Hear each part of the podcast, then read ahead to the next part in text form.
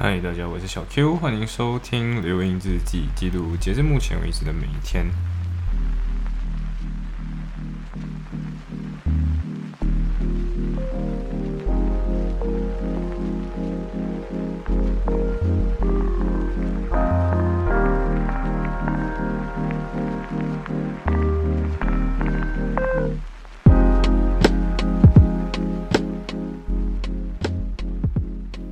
嘿所以现在是第一百五十三期，呃，记录的是对半百，因为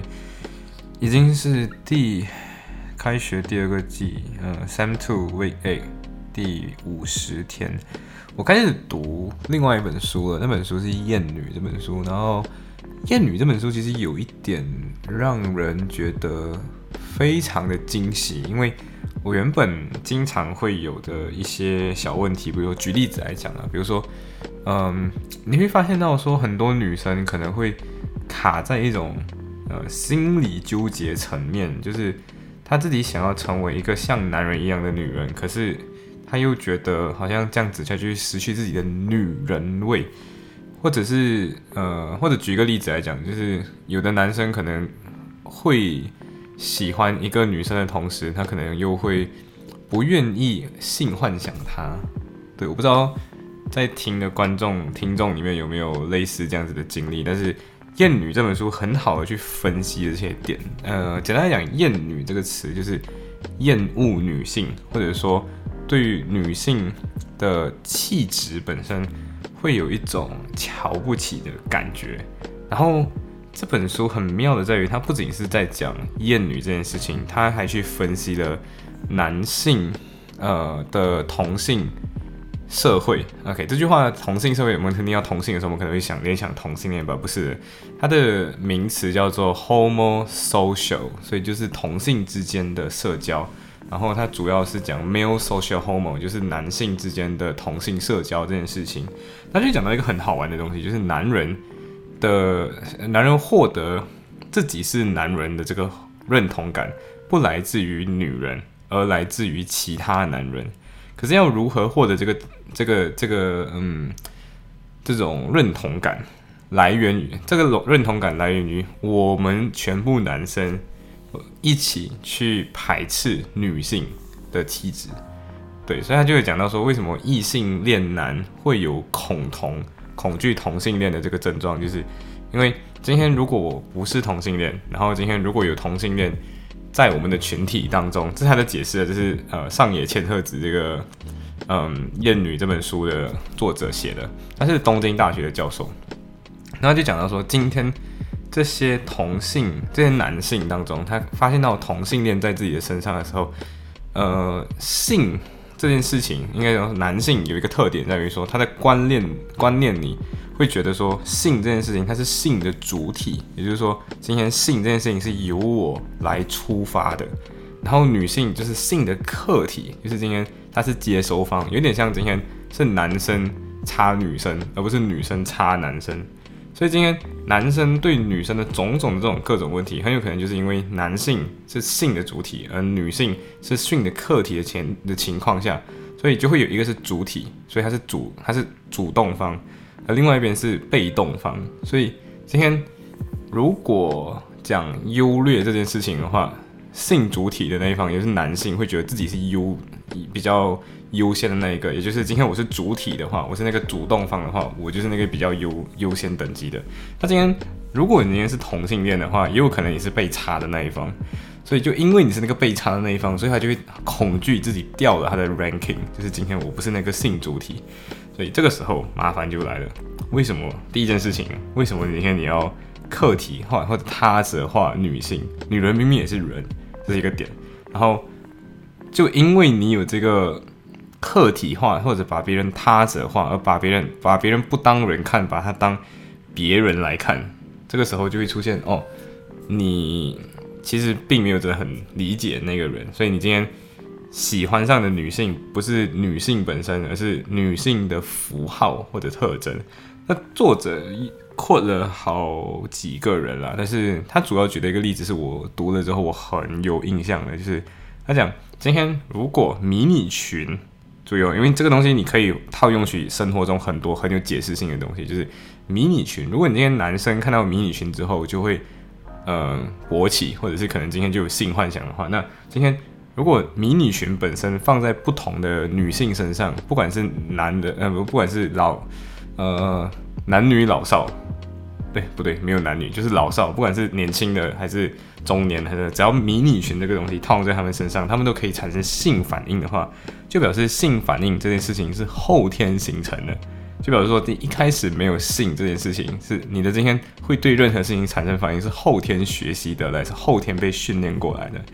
然后正因为这个东西被是训练过来，就表示说，今天你并不是对那个女性产生性冲动，你只是因为你今天对方穿着迷你裙，所以你对他产生性冲动。这个迷你裙的东西可以套用成其他东西，比如说今天你对呃裸露的乳房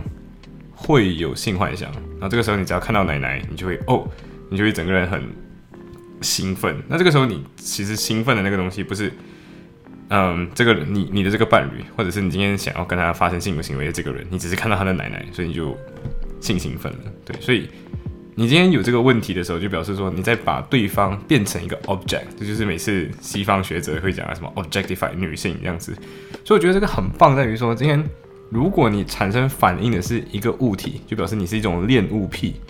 然后或者只是迷恋某个符号，就是迷恋某个象征物，比如说奶奶。所以今天只要是奶奶，你就会勃起，那就比如说你就是那个巴甫洛夫狗人，只被训练出来的。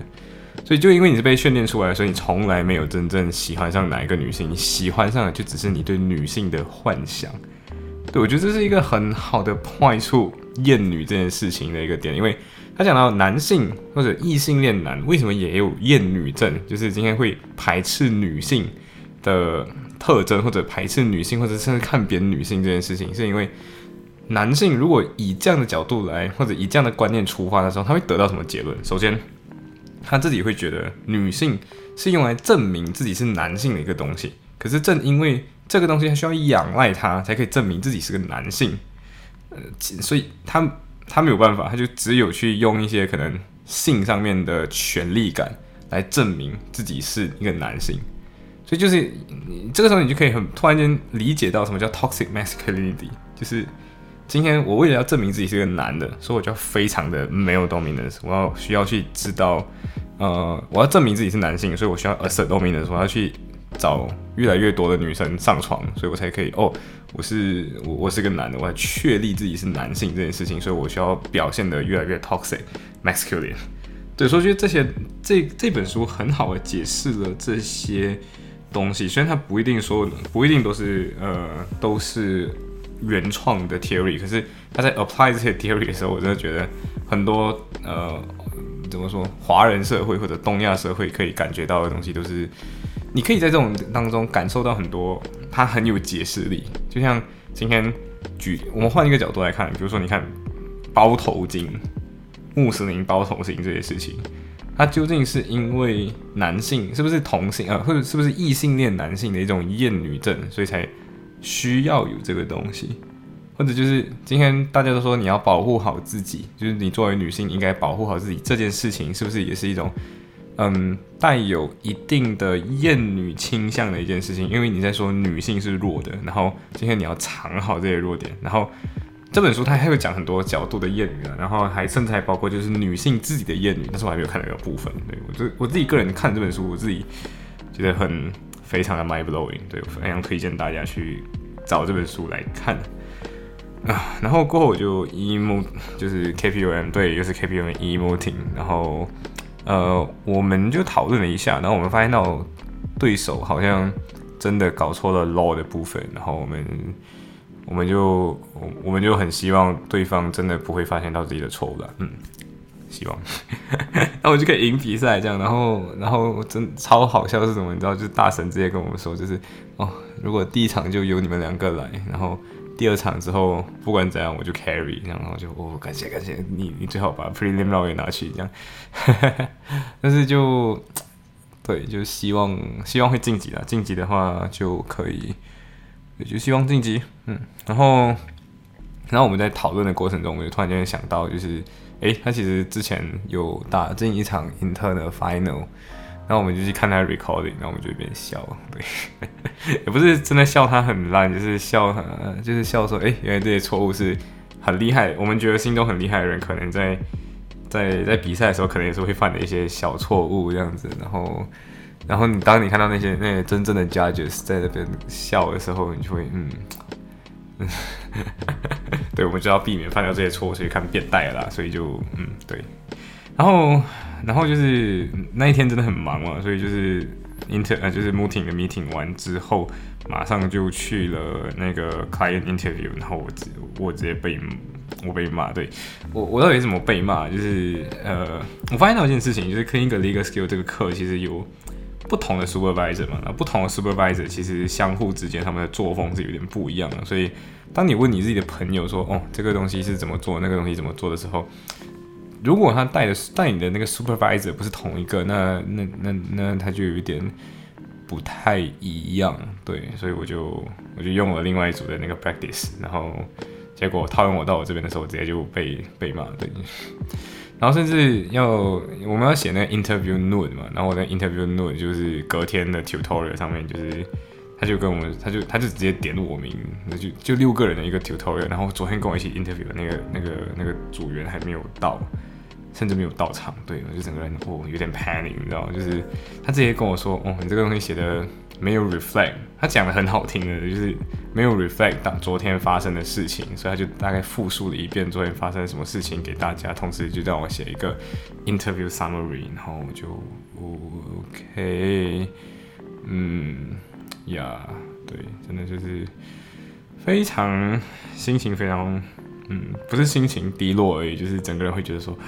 我真的这么烂的那种感觉，你知道吗？对，然后过后就过后就是去一拽打工，对，